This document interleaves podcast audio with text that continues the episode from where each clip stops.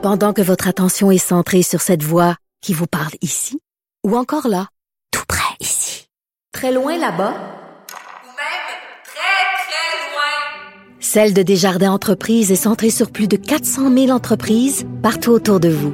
Depuis plus de 120 ans, nos équipes dédiées accompagnent les entrepreneurs d'ici à chaque étape pour qu'ils puissent rester centrés sur ce qui compte, la croissance de leur entreprise.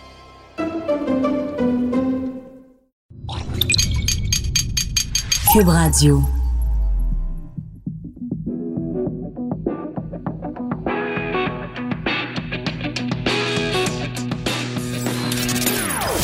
Des opinions bien à elle. Sophie Durocher. Son franc-parler ne laisse personne indifférent. On n'est pas obligé d'être d'accord. Bonjour tout le monde, c'est Sophie Durocher. Très content d'être avec vous. On est le 8 novembre 2019 et avant de commencer, je dois vous dire, même si on fait de la radio, je vais vous décrire comment je suis habillée. Bon, essentiellement, j'ai mis des jeans, ça c'est correct, mais j'ai mis mon coton, mon, j'ai de la difficulté à le dire, mon coton ouaté. C'est parce que juste dire coton ouaté, on a envie de chanter la chanson, mais je la chanterai pas parce que tout le monde est écœuré de l'entendre. Alors, j'ai mis mon coton ouaté, pas n'importe lequel, mon beau coton ouaté québécois. Un petit clin d'œil, euh, évidemment, à la députée solidaire euh, Catherine Dorion. Et je voulais savoir comment on se sent quand on porte un coton ouaté au travail. Parce que bon, coton ouaté, j'en ai quelques-uns à la maison. Je les porte, mettons, quand je vais faire du sport et tout ça, mais il me viendrait jamais l'idée de me présenter au travail en coton ouaté. Donc, je voulais voir comment on se sentait. Et la réponse est assez simple. Quand on porte du mou, on pense mou. On agit mou. On est comme... Euh, il n'y a, a pas de tonus. Il me semble qu'on a moins de colonnes vertébrales, on est moins euh, professionnel. En tout cas, moi, c'est comme ça que, que je me sens aujourd'hui. Et euh, je voulais donc faire le test. Alors, le test est fait. Mais surtout, je voudrais revenir sur euh, donc cette propension de Catherine Dorion à euh, attirer l'attention par toutes sortes de d'effets, de, de, de, provocations à droite et à gauche, et après ça de venir se plaindre. On parle pas des vrais enjeux. Donc, je porte des Doc Martens, je me fais photographier dans les journaux avec des Doc Martens, et après, je me plains que, ben voyons, le monde me parle de mon linge, puis me parle pas de mes idées politiques. Je me fais photographier à l'Halloween au Salon Rouge, et je me plains que les gens me parlent de ma photo d'Halloween et ne pas des enjeux politiques. Et Rebelote, elle l'a fait à nouveau, puisque hier, vous savez que l'émission Tout le monde en parle de Radio-Canada est enregistrée le jeudi soir pour diffusion le dimanche. Et elle était à Tout le monde en parle. Et euh, le vendredi, on reçoit toujours le communiqué de Radio-Canada nous donnant un résumé de ce que les invités ont dit euh, à l'émission. Alors, on reçoit le communiqué de, Radio-Canada concernant le passage de Catherine Dorion. Je vous le lis euh, textuellement. Hein. Elle s'est vue refuser l'accès au Salon Bleu jeudi dernier sous prétexte qu'elle ne portait pas une tenue de ville. Là, ça va loin, point d'exclamation, s'exclame-t-elle, s'inquiétant de cette tendance à détourner les enjeux par des banalités. Madame Dorion, si vous trouvez qu'on détourne les enjeux pour ne s'intéresser qu'à des banalités, cessez d'émettre des banalités. C'est tout simple. Si vous trouvez qu'on parle trop de vos frasques, ben peut-être que c'est le temps de faire moins de frasques et d'avoir plus de prises de position politiques intéressantes et pertinentes. On va vous en parler de vos prises de position politiques. C'est parce que c'est comme euh, quelqu'un qui dit, euh, ça me fait penser un petit peu à un toréador devant le taureau. Il agite le drapeau rouge devant le taureau, mais après ça, il va pas se plaindre en disant le taureau m'a foncé dedans. Mais je veux dire, si vous faites de la provocation en faisant toutes sortes de choses qui, vous le savez très bien, va provoquer une réaction, après, venez pas dire Ah, ben là, les gens me parlent pas de, de la pauvreté, puis de la lutte contre la discrimination, puis tout ça. Faites votre job de député. Parlez-nous de vos enjeux politiques que manifestement vous avez à cœur. Et je pense sincèrement que vous faites un, un très bon travail de député, Madame Dorion. Mais si vous voulez pas qu'on vous parle de ce que vous appelez les banalités, ben cessez d'en émettre des banalités. Voilà, c'est mon éditorial du 8 novembre 2019. On n'est pas obligé d'être d'accord, mais on peut en parler. Sophie Durocher, on n'est pas obligé d'être d'accord. Cube Radio. Il y a une députée, là, une députée euh, libérale de Westmount, Saint-Louis, euh, qui s'appelle Jennifer Macaron et elle est mère de deux enfants autistes. Et euh, j'avais lu il y a quelques semaines de ça un portrait d'elle et de son quotidien avec ses deux enfants autistes et j'ai trouvé ça extrêmement touchant. Et Madame Macaron avait proposé qu'il y ait une commission parlementaire justement sur l'autisme et sur ce qui advient des enfants autistes une fois qu'ils atteignent l'âge de la majorité de 18 ans. Or, la CAQ a refusé de tenir une telle commission parlementaire. Je me suis dit qu'il fallait absolument parler à Madame Macaron de ce sujet-là. Bonjour, Madame Macaron, comment allez-vous? Je vais bien, merci vous-même. Oui, ben très bien, merci. Écoutez, je sens chez vous, euh, dans, dans ce qu'on a pu lire euh, dans les médias, énormément de, de déception, d'amertume par rapport à l'attitude du gouvernement. On va peut-être commencer par le début. Expliquez-nous pourquoi vous vouliez qu'il y ait une commission parlementaire sur l'autisme en particulier parce que je sais que ma cause personnelle, je ne suis pas seule, que je Oui. suis vraiment seulement la face de plusieurs familles qui vivent exactement la même expérience. Alors, j'ai toujours vu mon rôle comme députée d'être la porte-parole et la voix des personnes qui n'en avaient pas. Alors, euh, j'ai dit moi-même, si je suis en train de vivre cette expérience qui, euh, écoute, euh, c'est une déception totale, euh, ça met la famille euh, en, en situation de vulnérabilité, que c'était quelque chose qu'on on, on a le devoir à l'Assemblée nationale de l'étudier.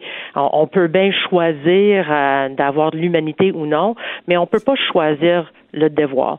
On a le devoir de l'étudier. Alors, j'ai dit, mon Dieu, on va déposer un mandat d'initiative. Un mandat d'in- d'initiative est quand même une étude en commission parlementaire qui est restreint. C'est fait pour ça. C'est fait pour être assez rapide, pour saisir d'une idée, d'une initiative qu'on peut mettre des changements en œuvre rapidement pour aider euh, des citoyens et les citoyennes. Alors, je suis extrêmement déçue, euh, bouleversée, euh, insultée. Euh, oui, fâchée, toutes, toutes les émotions de recevoir cet refus hier. ce refus-là. Comment la CAQ justifie le reçu, le, le refus, pardon, de tenir cette, cette commission parlementaire-là? Comment ils l'expliquent? Pourquoi ils, ils disent non? Ben, premièrement, ils ont envoyé euh, la députée de Soulanges euh, que, au début, je pensais d'avoir euh, une collègue face à moi qui aurait eu la même compréhension de maman, euh, parce qu'elle suit à peu près le même chemin que moi. Elle est mère d'un enfant qui est lourdement handicapé. Alors, euh, j'avais de l'espoir. Je dis, mon Dieu, ça va vraiment bien aller.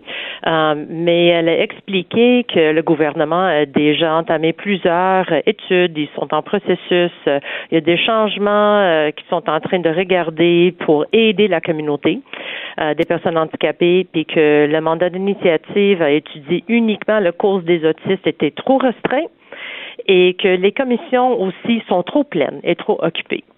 Euh, puis honnêtement, euh, si on faisait quelque chose pour la communauté autiste, qui est quand même une communauté assez importante, Bien on sûr. parle de 150 000 personnes juste ici au Québec, et c'est une communauté en croissance. Alors ça devient une épidémie. J'ose croire que tout ce qu'on peut faire pour la transition de l'âge mineur à l'âge majeur pour cette communauté-là aurait pu être reproduite pour tout le, le reste de la communauté des personnes handicapées. Bien sûr, parce que bon, il, il faut, il faut le dire, c'est une, euh, une cause à laquelle on a été collectivement au Québec très sensibilisé, entre autres euh, par euh, le couple Charles Lafortune et, et Sophie Préjean. C'est pas le seul couple, bien sûr, qui a un enfant autiste. Il y a d'autres personnalités publiques. Et vous, Madame Macaron, vous avez été aussi très vocale à ce sujet-là. C'est que il y a euh, une certaine offre qui est pas suffisante, mais qui existe jusqu'à 18 ans pour les enfants autistes. Et à partir du moment où ils ont 18 ans, la société québécoise les laisse tomber. Il n'y a plus rien pour eux. C'est comme donner naissance à, un enfant à 18 ans. C'est comme si le diagnostic est, on l'oublie. C'est que ton enfant est peu autiste. Euh, ton enfant a peu un diagnostic d'un handicap quoi qu'il sorte. Alors, euh, faut recommencer tout le processus. C'est pas qu'il y a aucun service pour les personnes adultes, c'est que les services qui sont offerts pour eux, les familles qui sont en train de vivre la transition ne sont pas équipées. Ils savent pas qu'ils vont perdre leur pédiatre. Ils savent pas qu'il faut se mettre sur la liste d'attente pour avoir un médecin. Ils savent pas qu'ils qu'ils vont perdre leur subvention des personnes pour les personnes handicapées. Ils ne savent pas que le réseau de l'éducation au secteur jeunesse parle pas avec les autres réseaux. Alors le Hum. code ne suit pas. faut recommencer tout le processus. Ils savent pas où aller pour avoir de l'aide euh, vis-à-vis euh, habitation, travail, Ouais. etc. C'est, euh, c'est- écoute, c'est une lapse dans le système et faut absolument l'étudier.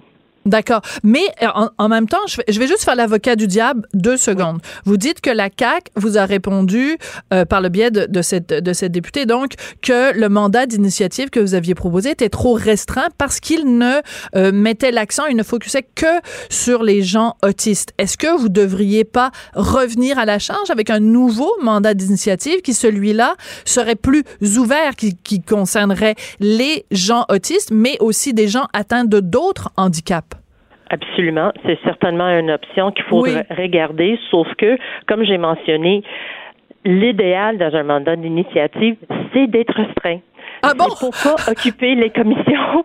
Alors, j'ai trouvé ça comme réponse vraiment particulier quand j'ai dit, ben, c'est, vraiment euh, l'esprit d'un mandat d'initiative, c'est de voir quelque chose qu'on pourrait étudier à l'intérieur de peut-être deux semaines. Bon. D'avoir des gens de la communauté qui pourront venir en témoigner pour nous aider à prendre des décisions pour leur aider. Alors, euh, c'est un peu, c'est un peu un cas de, oui, c'est un petit peu un cas de damn if you do, damn if you don't. C'est-à-dire que il faut pas Exactement. que ce soit trop restreint, puis en même temps, si c'est trop large, on va vous dire, ben oui, ben mandat d'initiative, ça sert pas à ça. Euh, Exactement. Re- revenons plus à, à quelque chose de, spécifique. Si il y avait en effet ce deux semaines d'études où des gens seraient venus témoigner de ce que c'est et euh, de, de justement ce passage à l'âge adulte pour les enfants euh, autistes, qu'est-ce que vous auriez souhaité que la population québécoise ou que les députés entendent comme témoignage? Ah, bien, que les familles se sentent vraiment délaissées, Oui. euh, que les, les, les familles sont en détresse. On l'a bien vu à Autisme bientôt majeur, euh, tous les témoignages de ces familles-là euh, qui euh, se sentent vraiment isolées, ils ne savent pas à quoi s'attendre. Euh, je pense que ça aurait été important pour les parlementaires de l'entendre Mm. d'une façon apolitique.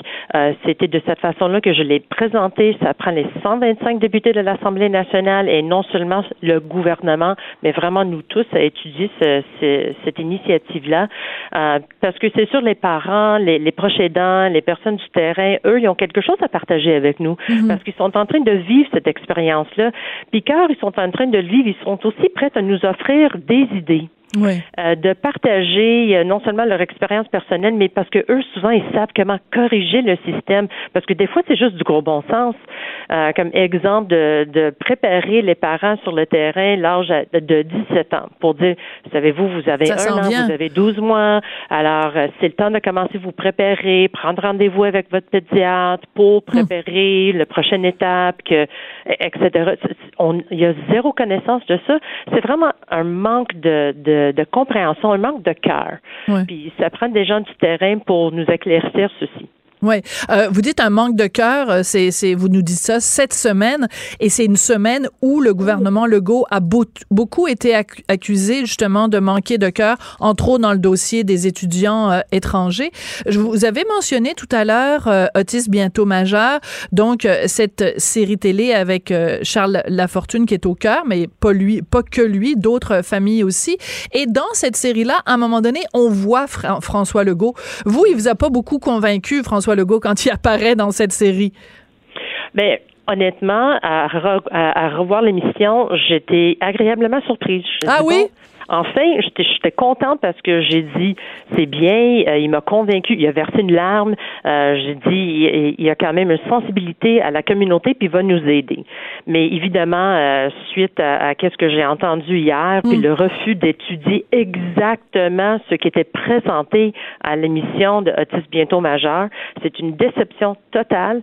Euh, je vous cache pas que c'était très émotionnel pour moi hier.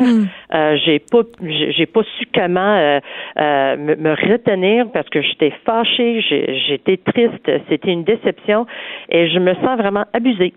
Euh, parce que c'est, je, veux pas dire qu'il y a quelqu'un qui est menteur, mais franchement, euh, c'est c'est pas le genre d'affaire où on peut faire une prétence, on peut pas faire semblant que ça nous fait quelque chose, puis là se virer de bord.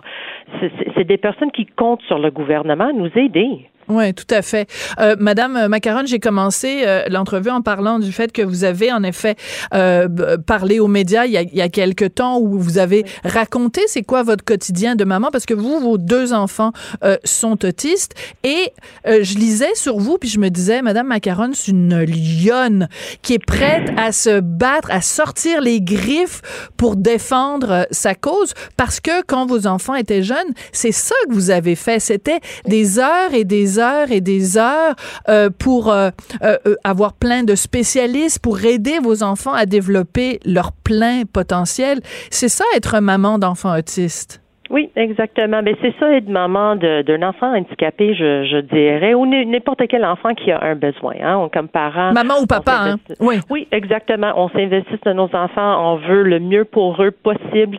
Euh, oui, j'ai toujours milité pour mes enfants, mais j'ai rapidement compris que en militer pour mes enfants, je pouvais aider toute la mm. communauté. Alors, euh, c'était pour ça que j'ai commencé mon, mes démarches euh, au sein de mes écoles, de la commission scolaire, et bref honnêtement, entre vous et moi, euh, j'ai jamais rêvé d'être politicienne.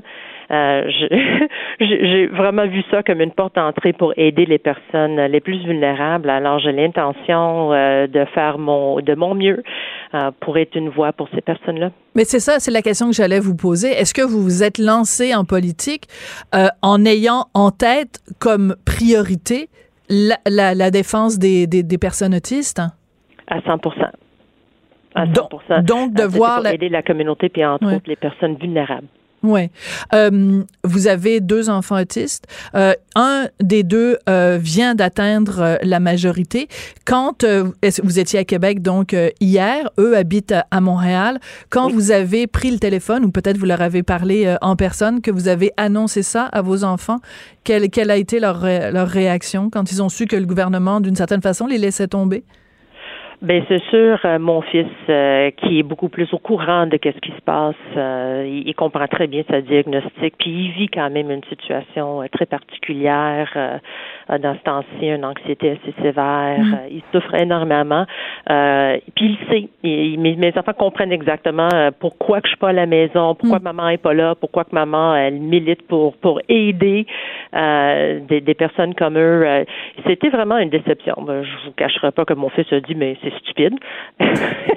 mais peut-être qu'il y aura, pas, il y aura pas euh, le, le même vocabulaire euh, pour être en mesure de s'exprimer comme il faut. Mais il dit, je, je comprends pas, je comprends pas, je comprends pas. C'est qui qui va m'aider si c'est pas eux.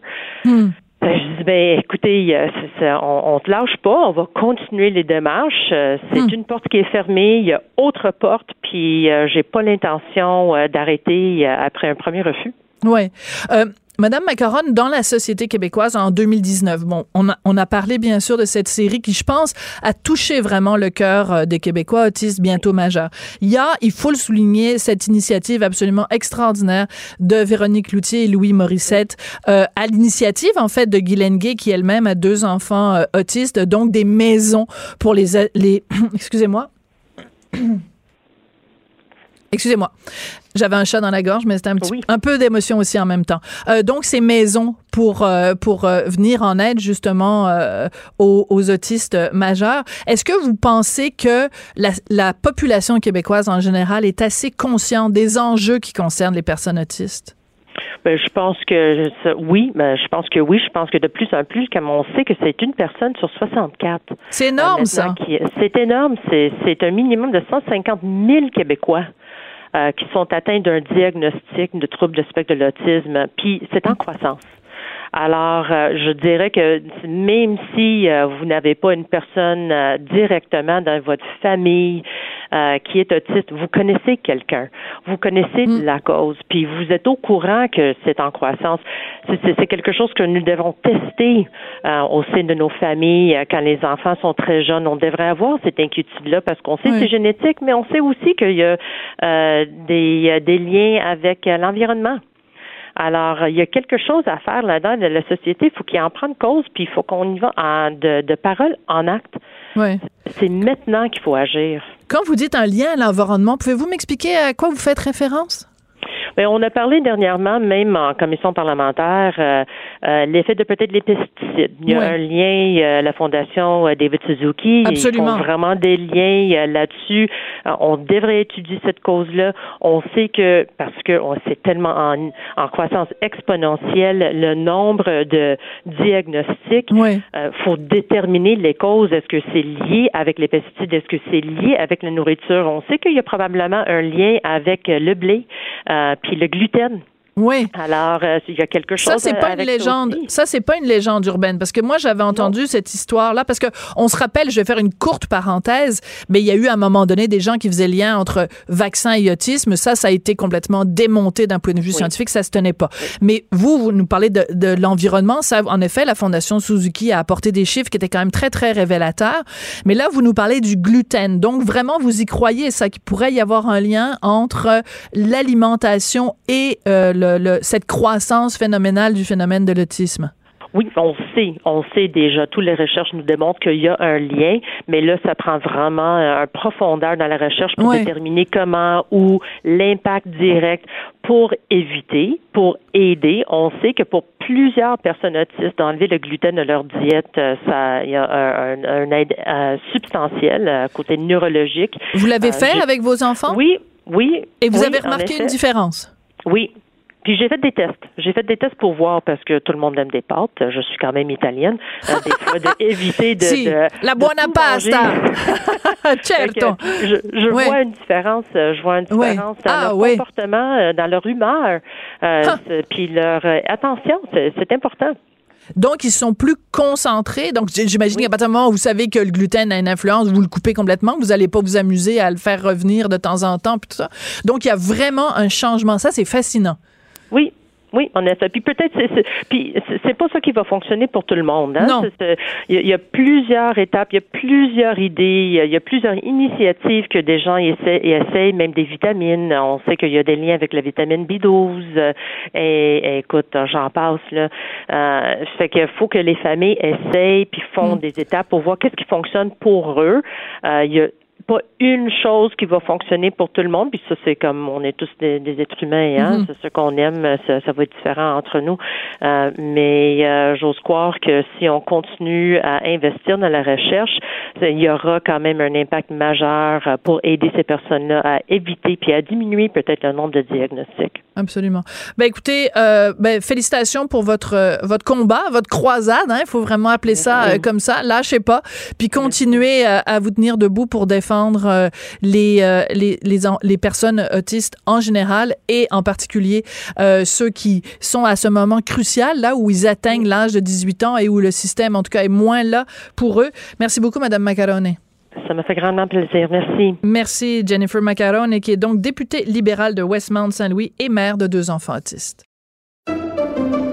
Pendant que votre attention est centrée sur vos urgences du matin, vos réunions d'affaires du midi, votre retour à la maison ou votre emploi du soir, celle de Desjardins Entreprises est centrée sur plus de 400 000 entreprises à toute heure du jour. Grâce à notre connaissance des secteurs d'activité et à notre accompagnement spécialisé, nous aidons les entrepreneurs à relever chaque défi pour qu'ils puissent rester centrés sur ce qui compte, le développement de leur entreprise. On n'est pas obligé d'être d'accord. Joignez-vous à la discussion. Appelez ou textez 187 Cube Radio. 1877 827 2346. À partir d'aujourd'hui, demain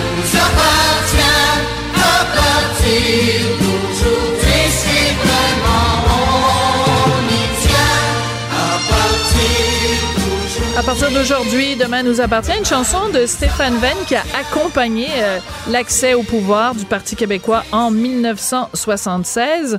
Alors toutes ces années plus tard, ben, c'est un week-end très important pour le PQ, euh, un congrès de refondation. On va en parler avec Adrien Parizeau qui est conseiller de la ville de Montréal, district de Saint-Sulpice, mais qui est aussi entre autres, le petit-fils de Monsieur Jacques Parizeau. En effet. C'est important de dire monsieur quand on parle de Jacques Parizeau. Ben oui, ben oui, je suis totalement d'accord. Euh, Je pense qu'avec tout ce qu'il a fait pour le Québec, euh, il faut, euh, il faut souligner cette, cette grande apport au Québec en l'appelant monsieur. Absolument. Euh, Monsieur Parizeau, ça me fait drôle de vous appeler. Monsieur Parizeau, mais bon, voilà, c'est ça. Monsieur Parizeau, vous avez écrit euh, une lettre euh, ouverte dans les journaux, ça s'intitule L'indépendance renouvelée, se réapproprier le progressisme. Dans le fond, ben, vous réclamant bien sûr de l'héritage de votre grand-père, vous voulez envoyer un message au PQ à la veille de ce week-end qui est super important. Qu'est-ce que vous voulez leur dire aux gens du PQ? Moi, je vais vous dire, j'ai décidé d'écrire cette lettre-là parce que j'avais une inquiétude profonde euh, que le, le renouveau du Parti québécois passe par euh, un certain conservatisme social, j'en parle dans la lettre, euh, une certaine tangente identitaire. Je pense que le projet de souveraineté est essentiellement progressiste, puis est essentiellement mobilisateur pour l'ensemble de la population. J'avais un peu peur que le- la tangente identitaire prenne une place. Donc, c'est pour ça que je lance un, un cri aussi fort aujourd'hui aux, militants du parti. Mais en même temps, vous opposez euh, une, tendance identitaire à un progressisme. Mais pourquoi les deux iraient pas ensemble? Essentiellement, c'est pas pas qu'il faut les opposer, c'est que la, question de l'indépendance du Québec est progressiste. Donc moi, c'est pour ça que je lance un appel à retournons à un- une vision progressiste et inclusive de l'indépendance du Québec. Arrêtons de juste avoir des bons messages en disant il faut qu'on ait plus de candidats issus des diversités. Il faut, faut que notre message soit inclusif. Il faut qu'on arrête de se parler entre nous puis qu'on soit plus ouvert sur ce qui est devenu un Québécois aujourd'hui. Parce que je le dis régulièrement, ce que l'indépendance que mon grand-père prônait en 1995, c'est pas l'indépendance qu'on doit prôner en 2019. Quelle est la différence? Ben, la mondialisation, le monde Ouais. a évolué, les, changements climatiques sont sérieux, c'est une, crise climatique sérieuse. Il faut qu'on soit capable de, de- de tirer notre épingle du jeu. Le Québec est, ca- est capable de tirer son épingle du jeu. Il faut que ce soit encore plus qu'un petit slogan dans- pour, euh, pour faire beau dans un budget. Mhm. L'électrification des transports, il faut que ce soit une- des actions concrètes. Puis je pense que ça, ça passe par l'indépendance du Québec. Mais je, je reviens sur le mot inclusif parce que j'ai l'impression, puis encore une fois, je, je veux que vous me l'expliquiez, que pour vous, euh, parler d'identité ou par exemple défendre, euh, comme à une, une époque le PQ le fait, la charte des valeurs ou aujourd'hui la loi 21, même si c'est pas une initiative du PQ, mais euh, que vous avez, j'ai l'impression que vous trouvez que c'est pas assez inclusif. Est-ce que est-ce que c'est ça ou je Faut- me Faut trompe? pas oublier une chose. Historiquement, là, dans, le- dans les dernières années, avec la- le, le rapport Bouchard-Taylor, avec les- toute la, la problématique qu'a créée pour des individus, pour des gens qui se sentent québécois, c'est- cette stigmatisation-là est sérieuse. Puis, puis je pense qu'il faut pas prendre ça au- au- à la légère. C'est c'est un peu ce que j'ai l'impression dans Mais le quelle débat. stigmatisation, M. Parizeau? Soyez plus précis. Parce que, est-ce que vous êtes en train de me dire aujourd'hui que vous trouvez que la loi 21, par exemple, stigmatise des personnes dans la société québécoise? Ce que je dis, c'est qu'il y a des gens qui ont été blessés par la loi 21. Je pense que ça, c'est indéniable. Je pense que des gens- 70% des Québécois francophones Oui, sont ça, pour la ça- loi 21. Mais ça, on est d'accord. Je pense que l'objectif, puis le, le moment où on demande aux Québécois est-ce que vous êtes d'accord avec la loi 21, puis ils disent 70% on est d'accord, l'objectif est pas de blesser des gens. Je pense pas qu'il y a un Québécois qui se dit moi là j'ai le goût de blesser des gens. Mais c'est une réalité. Il y a des gens qui ont été blessés par la loi 21. Il y a des gens qui ont été blessés par la charte. Je pense que ce qu'il faut pas oublier, c'est que ça va avoir des traces indélébiles sur des générations. Moi, je pense par exemple aux communautés italiennes quand ils sont arrivés au Québec. Ouais. On leur a interdit d'aller étudier dans les écoles francophones. Ben, plus tard, ils sont devenus anglophones. Est-ce que c'était l'objectif à l'époque? Non. Il y avait un objectif louable derrière. Le- la problématique, c'est que ça a eu un impact sur les générations, puis ça a encore un impact aujourd'hui. Mais moi, je, vous inviterais à. Je pense que sur l'essence de la lettre, je comprends que le débat sur la laïcité est sérieux. On, a continu- on, on continue à l'avoir. Le, le gouvernement avait le droit de légiférer. C'est fait. Je pense qu'il faut passer par-dessus puis continuer là, par la suite. euh. Oui, mais so- soyez plus précis parce que si vous écrivez une lettre, c'est parce que vous voulez défendre une opinion. Alors, Oui. qu'est-ce que vous souhaiteriez que le PQ, au cours de la fin de semaine, euh, quelle position vous souhaiteriez qu'ils adoptent justement par rapport à, mettons, euh, le port de signes religieux dans la fonction publique? Parce que Non, mais ça- le PQ, ça, le en fait, trouvait PQ que la déjà- loi 21 allait pas assez loin. Ouais, mais le PQ a déjà pris une position, a appuyé le gouvernement. Les Ouais. neuf députés du Parti québécois ont appuyé Ouais. le gouvernement. Ensuite, je ne demande pas au Parti québécois de revoir sa position sur la laïcité, absolument pas. Je demande au Parti québécois de passer par-dessus ça puis de continuer à se poser des questions sur le progressisme. Qu'est-ce que c'est le progressisme pour les Québécois? Puis comment est-ce qu'on peut aller, comment est-ce qu'on peut faire convaincre les gens d'aller plus loin dans la vision du Québec? OK, mais le contraire de progressiste, c'est régressiste. Ça veut dire revenir en arrière. Ben, le conservatisme, quand même. Bon, au conservatisme, d'une certaine façon. Donc, est-ce que vous reprochez au, au Parti québécois d'être trop conservateur? Non, non, je pense que ce que je dis dans la lettre, c'est que l'indépendance du Québec. Oui, mais laissez de côté la lettre. là. Vous me parlez, Mais non, on se mais parle non, dans le mais- blanc des non, yeux. mais Donc, dites-le moi. On se parle pas dans le blanc des, des yeux. Je, je suis venu ici pour vous parler de la lettre. Euh, À partir du moment où cette lettre-là, l'objectif, c'est qu'on retourne à l'indépendance comme une réelle vision progressiste. Je pense Mais qu'on remette l'indépendance au cœur du, du, du, euh, de, la passion du, Québec. PQ. Ben oui, ben oui. Ouais. Parce que c'est important, parce que, comme je vous le dis, les changements climatiques sont en train de frapper euh, le monde. Il faut qu'on ait une vision humaniste. Cette vision humaniste-là euh, est liée à l'indépendance du Québec parce que c'est- parce que c'est un grand projet humaniste, l'indépendance du Québec. Donc, c'est un- c'est pour ça que je pense qu'il faut qu'on retourne à une vision progressiste. Ouais. Euh, mon collègue Joseph Facal, Mhm. euh, qui est euh, maintenant chroniqueur, il est professeur évidemment, mais qui a Mhm. déjà été donc euh, Ministre, ministre, euh, péquiste, il a écrit un texte euh, justement à l'occasion de ce fameux congrès d'en fin de semaine. Ça s'intitule Le PQ vaut-il la peine d'être sauvé Il y raide mon copain, Ouais, ouais. euh, mon copain Joseph. Là, il, il y va pas avec le dos de la cuillère. Donc, il dit à un moment donné, le Québec n'a pas besoin d'un autre petit parti qui véhiculera tous les clichés de la bien-pensance politiquement correcte et pseudo-progressiste. Mhm. Un petit clin d'œil. Que Québec solidaire occupe déjà ce créneau. Son progressisme est du populisme déconnecté et son souverainisme souffre de dysfonction érectile. Ouais. Il est très raide. Donc, Joseph. euh, Québec solidaire bande mou. Je pense que c'est ça Ouais, que Joseph dit, est en train de, de nous dire. je vais vous laisser ses propos. Qu'est-ce que vous, qu'est-ce que vous répondez à, à Joseph? Mais je, je pense qu'il a raison. Je pense pas que le, que le Québec a besoin, puis l'indépendance a besoin d'un autre parti euh, au, au Québec pour, euh, pour faire la promotion de l'indépendance. Je pense que le Parti québécois, c'est pour ça que j'ai décidé de lancer ma lettre aujourd'hui, pour Ouais. euh, considérant le congrès qui, qui arrive en fin de semaine. C'est en disant, je pense qu'il faut qu'on mette les, mains, euh, les mains à la pâte, puis qu'on travaille pour que le, le Parti québécois vienne, de redevienne ce qu'il a été euh, sous Joseph Facal d'ailleurs, euh, quand il était quand il était ministre du Parti québécois. Donc, on La- revienne à la belle époque du Qu'on PQ. qu'on revienne à la belle époque, mais en modernisant aussi cette belle époque-là. Parce Ouais. que moi, comme je vous l'ai dit au départ, c'est important de voir que l'indépendance du Québec, c'est un projet qui a été mobilisateur. Mhm. Puis on le dit souvent, là, il y a plusieurs chroniqueurs qui me le disent. Monsieur Parizeau, euh, l'indépendance du Québec, euh, c'est- c'est une autre génération. Ouais. Mais C'est pas un affaire de projet- vieux, c'est une ça, affaire de c'est cheveux pas, C'est blancs. pas un projet qui est mort. C'est c'est- ce qui est important pour moi, c'est de dire, écoutez, là, l'indépendance du Québec, ça peut être un projet de 2019. Ça peut être un projet actuel. C'est qu'il faut qu'on il faut qu'on travaille pour le définir correctement. Vous avez quel âge, Adrien? 29 ans. 29 ans. Oh my Oui. God, vous êtes vraiment tout jeune. Oui. Euh, donc, vous êtes, on- quand on dit le PQ, un parti de cheveux blancs, vous n'avez pas un seul cheveu blanc, non, Adrien. j'ai pas de cheveux blancs. euh, non, en effet. Mais c'est formidable parce que donc euh, le, le PQ a un nouveau euh, bon euh, président, il s'appelle Dieudonné Ella Oyono. C'est un- quelqu'un qui vient du Gabon, donc c'est un Mhm. immigrant francophone. tu sais, je veux dire, c'est- ça donne quand même une nouvelle image du PQ. Puis je l'entendais récemment en entrevue, Dieudonné, et il disait à quel point quand il se promène un peu partout au Québec, qu'il y a plein de jeunes qui sont euh, intéressés par cette idée-là de l'indépendance, cette notion d'être maître chez nous. Mhm. Puis avec tout ce qui se passe en ce moment, avec Ottawa qui nous fait des gros FU Mhm. à longueur de Mais temps, ben je veux dire, ça va raviver quand même quelque chose Exactement. chez les moi, jeunes. moi, je vais vous dire, moi, j'étais euh, un peu abasourdi lors de la campagne électorale. Puis je salue l'arrivée euh, du nouveau président qui, qui vraiment représente quelque chose pour l'avenir du Parti Ouais. québécois. Mais j'étais un peu abasourdi lors de la campagne électorale quand j'entendais Elisabeth May nous dire euh, l'hydroélectricité, les surplus hydroélectriques, le Québec devrait être obligé de les vendre au du Canada, alors qu'on sait très bien que le Canada n'a rien payé dans, dans la, la- la- la mise en œuvre d'Hydro-Québec. Oui. Donc, il y a quand même des limites à entendre des âneries puis des, in- des, des- des intrusions dans les champs de compétences des provinces comme, comme celles, ceux du Québec.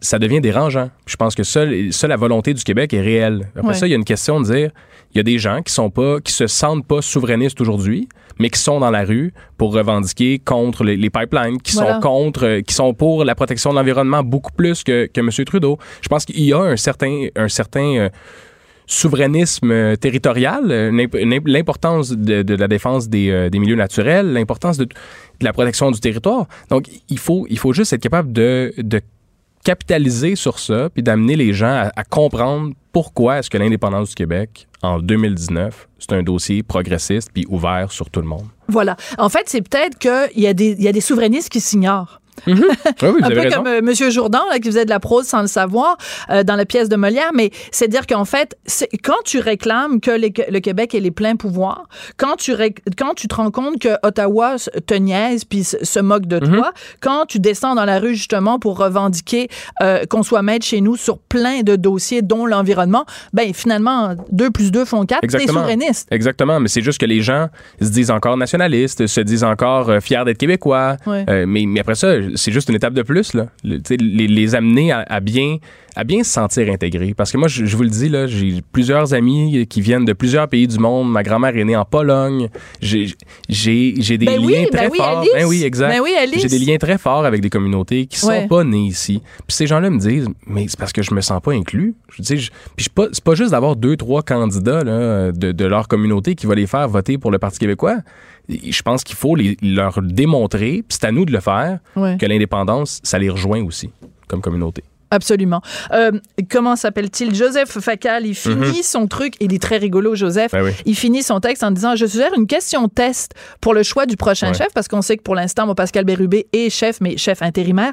Donc, euh, Facal euh, propose une question test pour le, prochain, le choix du prochain chef. Quelle était votre position sur la possibilité d'un pacte entre PQ et QS?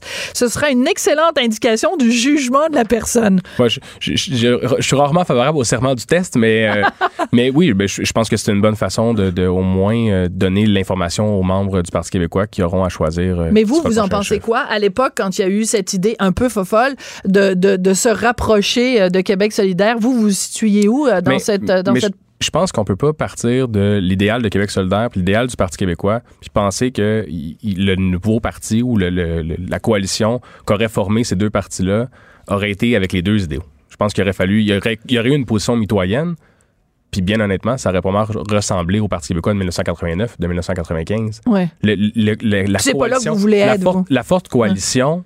Non, mais ça, non, mais modernisé, là. Mais la forte coalition qui était le Parti québécois à l'époque, Ouais. je pense qu'on aurait juste refondé la forte coalition.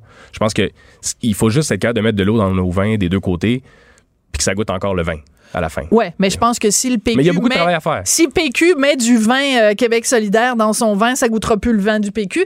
C'est mon opinion et Mhm. je la partage. Euh, qui serait la personne idéale pour diriger le Parti québécois? Est-ce qu'il s'appelle Adrien Parizeau puis il a 29 ans? Non, absolument pas. Ça Je vous ne- intéresse Ah, pas? Ben, ça m'intéresse pas. J'ai j'ai un mandat électif. Euh, Je suis très fier de représenter les électeurs de mon district de- Ouais. dans Ils m'ont donné ce mandat-là il y a deux ans. Je vais le compléter euh, en les défendant tous les jours comme je le fais. Hey, que vous parlez comme un politicien. Ben ouais, mais, mais en même temps, c'est un peu ce que je fais dans la vie. Mais, mais le- faisons le portrait idéal de, de la personne. Mais qui va diriger le PQ. j'ai décidé dans la lettre de rester un peu en haut de ça, en me disant Ouais. que je voulais pas tomber dans, euh, dans les accusations de dire ben, tu fais du euh, tu, tu fais de la partisanerie. Ou tu- c'est- de c'est pas- faire la belle-mère. Mais c'est ça. C'est pas, c'est pas l'objectif. Puis je suis content, en fait, comment ça sort aujourd'hui, les articles. Ils disent Ouais. pas, euh, M. Parizeau, euh, attaque et fait sa belle-mère. Ou, moi, j'ai voulu contribuer réellement. Puis c'est pour ça que je vous dis, de venir, de venir dire une liste aux membres du Parti québécois. Moi, je suis un membre du Parti québécois, puis je trouve ça important qu'on contribue au débat d'idées Mm. à l'intérieur du parti. Puis c'est pour ça que je lance cette lettre-là. Mais je suis pas en train de, leur- de venir leur dire, euh, vous devriez faire ça ou faire, euh, ou faire autre chose. Là. Donc, mais c'est parce qu'il n'y a pas d'équivalent masculin pour belle-mère. Ouais, bon. Mais je pense qu'ils ont utilisé le beau-père. quand même pour les autres, euh, les anciens chefs, il me semble. Oui, c'est ça. Ben oui, ben votre, Ouais, ouais. votre grand-père aussi, on lui a accusé à un moment donné Ouais, d'être une belle-mère, comme si c'était péjoratif. Oui, ben oui. Alors que bon, tu sais, je veux dire, Ouais. euh, moi je suis une belle-mère, puis je suis pas si désagréable que ça quand même. bon, merci beaucoup Adrien. Parizeau. Donc ça a été un plaisir de vous parler, conseiller de la ville de Montréal, district de Saint-Sulpice, mais aussi donc auteur de cette euh, lettre ouverte, l'indépendance renouvelée, se réapproprier le progressisme. Merci beaucoup d'être venu réfléchir avec nous à voix haute. Merci beaucoup.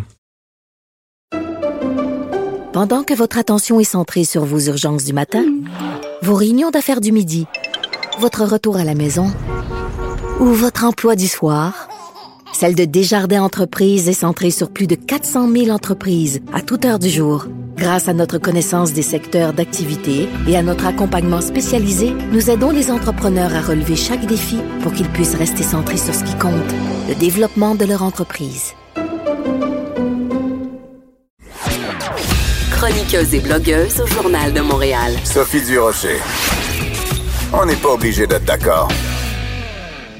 Alors, vous le savez sûrement dans la section balado de Cube Radio que vous allez retrouver bien sûr sur notre site Internet. Dans la section balado, vous pouvez réécouter en rediffusion des extraits ou des émissions au complet. Vous pouvez nous écouter en direct, mais aussi en rediff, comme on dit communément entre nous.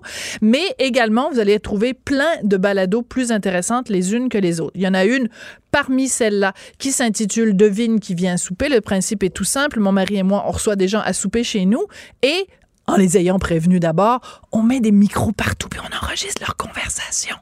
Et ça donne des résultats assez sympathiques, merci. Le plus récent des QVS, c'est comme ça qu'on l'appelle entre nous, le plus récent des QVS euh, met en vedette le pianiste de réputation internationale Alain Lefebvre et le comédien et metteur en scène Yves Desgagnés. Il y a eu plein de moments croustillants. En voici un. Je sais même pas ça veut dire une lesbienne non genrée. Non, mais c'est parce que ça- ça veut dire quoi? J'ai aucune idée. Je sais pas. Ah, ok, vous le savez pas. Non, non, Mais non. on sait pas. Il se C'est dit comme c'est c'est un mystère. C'est comme un gâteau qui n'est pas un dessert. Et ça dit, c'est parce que j'ai un secondaire Non, mais 5, c'est ça, là. Je suis pas allé à C'est comme- l'école C'est très comme un longtemps. végétarien qui mange de la viande. T'as raison. Non, mais c'est ça, c'est un végétarien qui mange de la viande. Je pense que tout comme il y a eu, faut accepter de vieillir. Tout comme il y a eu une césure entre notre génération et la génération de nos parents, maintenant, c'est pas nous les jeunes qui donnons des coups de pied dans, dans le canis, c'est eux. Et il y a une césure entre nous. Et la, la- la- c'est une question de génération. Les plus jeunes, qu'est-ce que je te dise? J'ai l'impression qu'il y a beaucoup d'homophobie là-dedans. tu sais. Alors, le monde, là, ils ont 15, 14, 12 ans, 13 ans, ils se font traiter de tapettes à l'école. Ils trouvent ça insupportable. Alors, vaut mieux être une petite fille que d'être une tapette. Et je vous rappelle que Yves bon, il en connaît quand même un rayon sur le sujet. Donc, on a parlé de plein de choses. On a parlé du manque de, de, de, de financement et d'attention accordée à la musique euh, classique. On a parlé vraiment de plein de sujets, le manque de culture générale euh, chez les jeunes, euh, écoutez, des étudiants, ils étudient en théâtre, ils savent pas qui est Gauvreau, ils savent pas qui est euh, euh, Gravel. Donc, ça a été plein de sujets vraiment très intéressants. Donc, je vous invite à écouter ça. Vous retrouvez ça dans la section balado de Cube Radio. Euh, quand on parle de trucs hallucinants dans le dossier du cannabis, il y en a pas mal. Hein, c'est un dossier vraiment euh, pa- passionnant à suivre depuis la légalisation du 7 octobre euh, de l'année dernière. Et euh, ma collègue Annabelle Blais, qui se consacre donc euh, à temps plein à ce dossier captivant, nous donne toute une information dans le journal de ce matin. Santé Canada aide le crime organisé à faire pousser et vendre du cannabis, déplore les sources policières. Annabelle, bonjour. Bonjour Sophie. Ça va pas bien? Non, ça fait. euh, ben, c'est un secret de polichinelle hein, dans le milieu que c'est facile Ouais. d'obtenir des, des, des permis. D'abord, c'est facile d'obtenir la prescription de cannabis thérapeutique et c'est très facile d'obtenir le permis de Santé Canada pour faire pousser du cannabis. Et les policiers sont exaspérés. Donc, ce qu'on a sorti ce matin, c'est euh, des cas, des cas troublants qu'on a retracés, qu'on a dénombrés. Troublant, c'est un euphémisme, Annabelle. On peut trouver, euh, je pense même rajouter une coupe de sac, mais toi, tu le feras pas. Mais euh, non, écoute, c'est plus que troublant. C'est qu'en fait, des gens qui sont... Et c'est même pas genre des gens qui font partie du crime organisé, puis personne le sait. C'est des gens qui ont été euh, accusés, trouvés coupables. dans c'est documenté qu'ils font partie du crime organisé, puis ils obtiennent pourtant des permis. C'est incompréhensible. Et oui, et, et c'est pour ça que les, les, les, les policiers en, en reviennent juste pas. Ils, sa- ils sa- savent plus quoi faire. Parce que Santé Canada, ils font pas enquête sur les gens avant de leur donner un permis pour cultiver le cannabis. Euh, ils, leur donnent. Et puis, si pendant que tu as ton permis, tu commets des infractions, en- tu vends ton cannabis, ça c'est illégal, bon, là, ils vont te le retirer le permis. Mais ils, ils donnent pratiquement à tout le monde. Juste en, en, en juin dernier, sur 3500 demandes traitées, il y en a juste eu deux qui ont été refusées. Ouais. Donc, euh, c'est- très facile. Les gens se retrouvent après avec leur permis. Donc, il y a des personnes qui ont euh, des, problèmes médicaux, font pousser leur cannabis, le consomment, fin de l'histoire. Il y a d'autres personnes qui, elles, font pousser leur cannabis et ont accès, ont, ont le droit de faire pousser des grandes quantités, là, des, des 200 plants. euh, ils se retrouvent avec des grosses plantations. Et là, ce qu'ils font, c'est qu'avec leur surplus, ben ils vont écouler ça sur le marché noir. Et c'est pour ça que le, le crime organisé tourne un- au- autour, est en train d'investir un peu ce, ce, ce- ce créneau-là. On, on a trouvé un- une personne. Donc, elle, elle ce, ce gars-là, c'est un, un, un membre en règle des Red Devils, qui est un groupe parrainé par les Hells Angels. Lui, il était tenancier d'un bar à Terrebonne, le Maverick.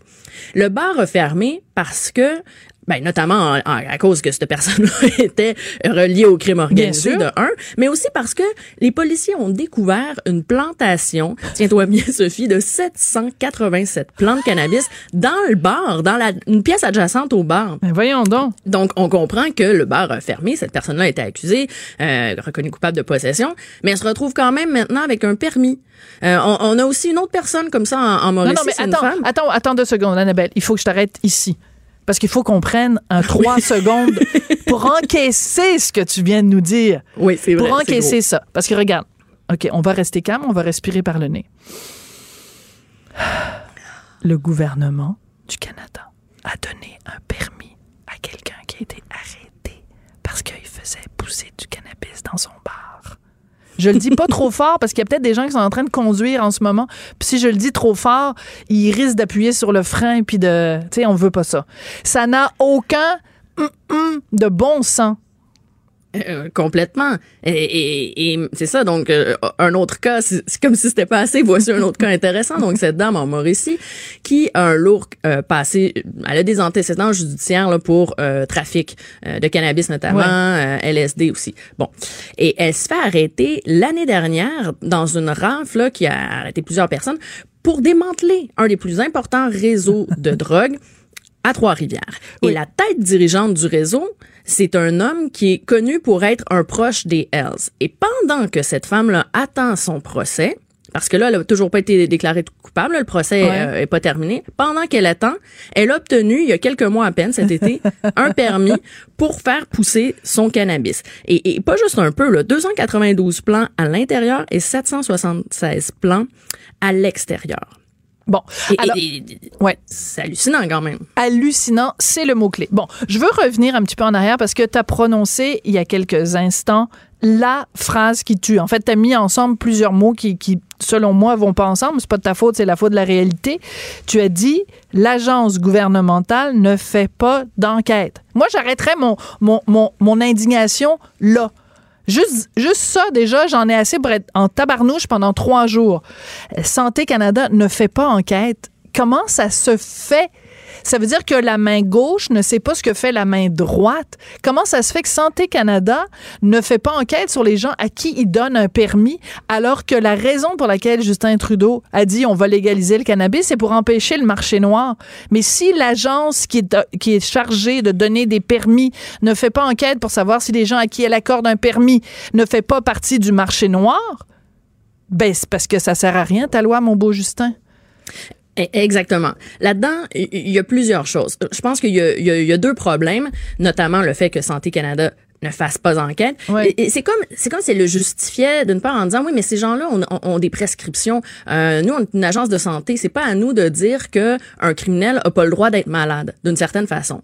Donc si on se dit ok si c'est pas à Santé Canada de le faire, le, le problème c'est quoi? C'est c'est les, les prescriptions de complaisance. Absolument. Nous, là, dans, dans les cas qu'on a observés, il y a un groupe de personnes, sont 4-5, ils ont tous obtenu leur prescription auprès du même médecin, un médecin en Ontario, donc on présume que c'est une, une consultation par Skype, et ils font tous pousser leur cannabis euh, à la même adresse, donc on se retrouve avec une plantation de 600 plants à- au- même endroit. Donc, il y a Santé Canada, mais il y a aussi qui sont ces médecins qui font les prescriptions qu'on peut supposer euh, de complaisance? Euh, et, et moi, je veux dire, les, les personnes que j'ai nommées dans mon article, je suis pas là pour dire si- s'ils sont malades ou pas. Là. Bien Mais sûr. Ne, ne serait-ce que il y a ces deux étapes-là où il n'y a pas de vérification de fait. Le Collège des médecins du Québec me dit euh, qu'ils qui, qui ont, ont pas reçu de plainte comme telle. Ils veulent pas me confirmer si en ce moment même il y a des enquêtes sur des docteurs québécois qui prescriraient de façon euh, trop... euh, généreuse, disons, ils veulent pas me dire s'il y a, s'il y a une enquête parce qu'ils confirment jamais. Bon, Ouais. bref. Mais mais il y a ces il y a ces deux endroits clés là où il faudrait quand même qu'il y ait des choses qui se fassent à Santé Canada et euh, les collèges de médecins qui regardent un peu ce qui se passe parce que c'est ça que les policiers disent, c'est que Santé Canada est en train de juste légaliser les activités Mais voilà. du crime organisé.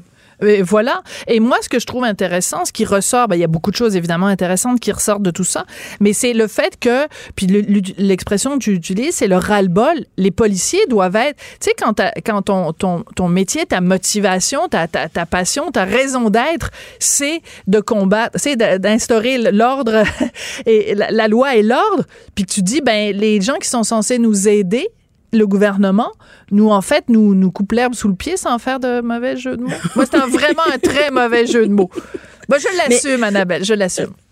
Mais, mais oui, non, mais t'as raison. il y a- C'est ça, il y a, il y a- vraiment un, un- un gros ras-le-bas chez les policiers parce qu'il faut se mettre à leur place.